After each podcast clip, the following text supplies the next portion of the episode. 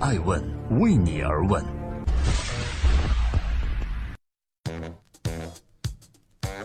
Hello，大家好，今天是一月十三日，欢迎聆听《守候爱问每日人物》，我是爱成，记录时代人物，探索创新创富。今天是我们播出的第七百一十一期，我们想用这地球上啊百分之二十顶级人物的创新创富，去助力百分之八十在路上的年轻人。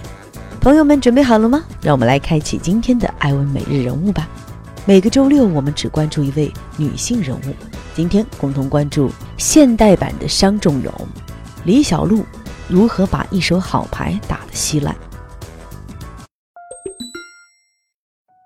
从金马影后到声名狼藉，本来有着开挂人生的李小璐是如何将一手好牌打得稀烂的呢？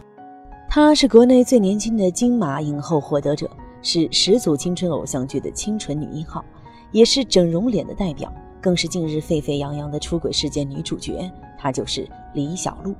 从十二月二十九日爆出李小璐和 PG One 共同过夜，再到八卦媒体不断爆出两人出轨实锤，二零一八年的年头，娱乐圈的头条一直就被李小璐占据着。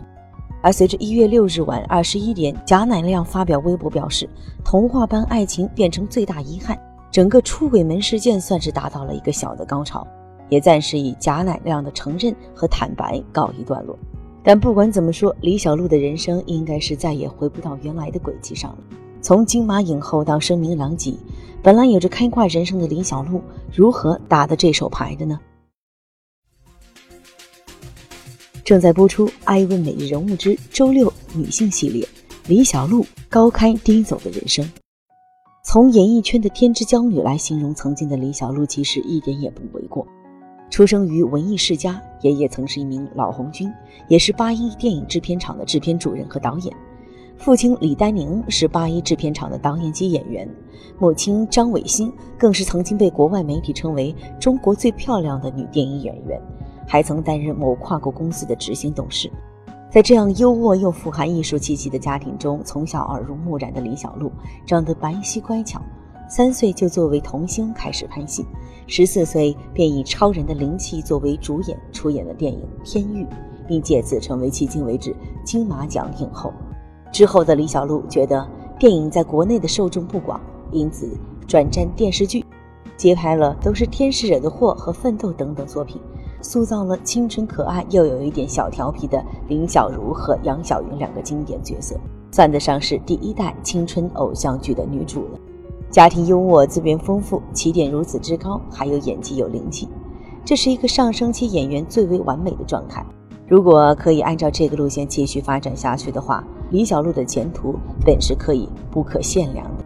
但一个人的进步是要靠走出舒适圈来实现。走不出舒适圈，就会产生倒退，直至失去舒适圈。作为一名演员，要靠拓宽戏路来不断蜕变。比如说，章子怡被削掉指甲，就是要将指甲插进血中继续拍戏；而张翰呢，也曾经为了摆脱霸道总裁的定位，不要片酬摸爬滚打拍《战狼》。李小璐全无事业心，因为她不想吃苦，拒绝了很多电影。还曾经嫌太累，害得《嘎啦梅朵》这部作品的拍摄被拖延，逼得导演卖房凑钱重拍。他也曾不止一次地表示，拍戏实在太苦，因此他后来所挑选的戏都是都市家庭伦理剧、玛丽苏偶像剧，因为这样的完成起来很轻松，但却让自己的眼睛停滞不前，甚至倒退。曾经这样点评李小璐说：“豆瓣评分三点三、三点四的电影，主演都是李小璐吧。”李小璐在某一期吐槽大会上曾经这样自嘲说：“能亲手毁掉自己的名气，那才叫真本事。”这样说，不管是否他内心真的引以为傲，但事实上他已经做到，并将自己的这项本事发挥得淋漓尽致了。太贪恋眼前的舒适，才会用二十年的时间一步步毁掉名气。正在播出《爱问女性》系列，每周六下午一点半上线。今天共同关注李小璐。从演员到网红，她如何令自己声名狼藉？如果说贪恋舒适是李小璐的一个特点，那她的另外一个特质就是不懂珍惜，这也是造成今天这一局面的本质原因。因为来得太过容易而不懂珍惜自己的演艺天分和资源，才会一步步丧失掉最宝贵的灵气和机遇，接拍一系列肥皂剧，角色单一的近乎可怕，每部戏都没有任何进步。在审美上，李小璐更是另辟蹊径，将原本清纯可爱的脸一步步整成了锥子脸、欧式大双。在网红的路上越走越远的她，直至毫无辨识度，和自己的一众塑料姐妹花被称为是假脸姐妹团。在演艺道路上毫无事业心，其实也可以理解，毕竟人各有志，不是每一名演员都可以以名垂千史为目标。李小璐自己也曾说过：“人人都想当主角，那我就当第二好了。当第二，轻轻松松，很愉快嘛。因为有机会被人捧在手心，小心的爱着，从而不懂得珍惜珍贵的感情。有着优渥的条件和清纯可爱的外貌。”李小璐曾经被很多人热烈追求过，曾经和她热恋的李晨，后来却传出李小璐劈腿李晨受伤的绯闻。李晨也曾经数次表示自己为情所伤，而如今的丈夫贾乃亮，更是在第一次见面时就对李小璐惊为天人，差点将手机掉进滚烫的火锅中。也曾经因为觉得追求李小璐无望而喝得酩酊大醉，一直掉泪。李小璐的父亲说，乃亮的善良打动了他。所以娶到了李小璐。在此，艾文人物引用张爱玲的一句话来形容贾乃亮对李小璐再合适不过了。见到他，他变得很低很低，低到尘埃里，但他心里是欢喜的，从尘埃里开出花来。但事实也证明，这种不平等的爱是无法换来理解和珍惜的。贾乃亮可谓用尽浑身解数对她好，甚至在自家楼下租了一套房放自己的东西。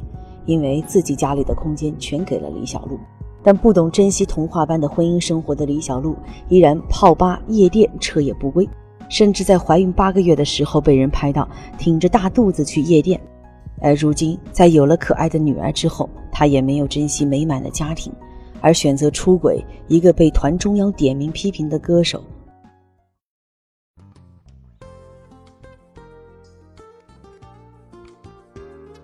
在今天爱问美人物的最后，欢迎各位通过关注微信官微和官网 i ask media，我们每天记录以风口浪尖人物的商业故事。但李小璐的故事如何用商业的逻辑来理解呢？我想说，经济学中啊有个概念叫资源诅咒，说的是啊资源丰富的国家经济发展往往会比较落后，因为丰富的自然资源带来的好的生活品质会让人没有动力争取更好的生活，反而会变得越来越差。恐怕不少人的人生也是如此吧。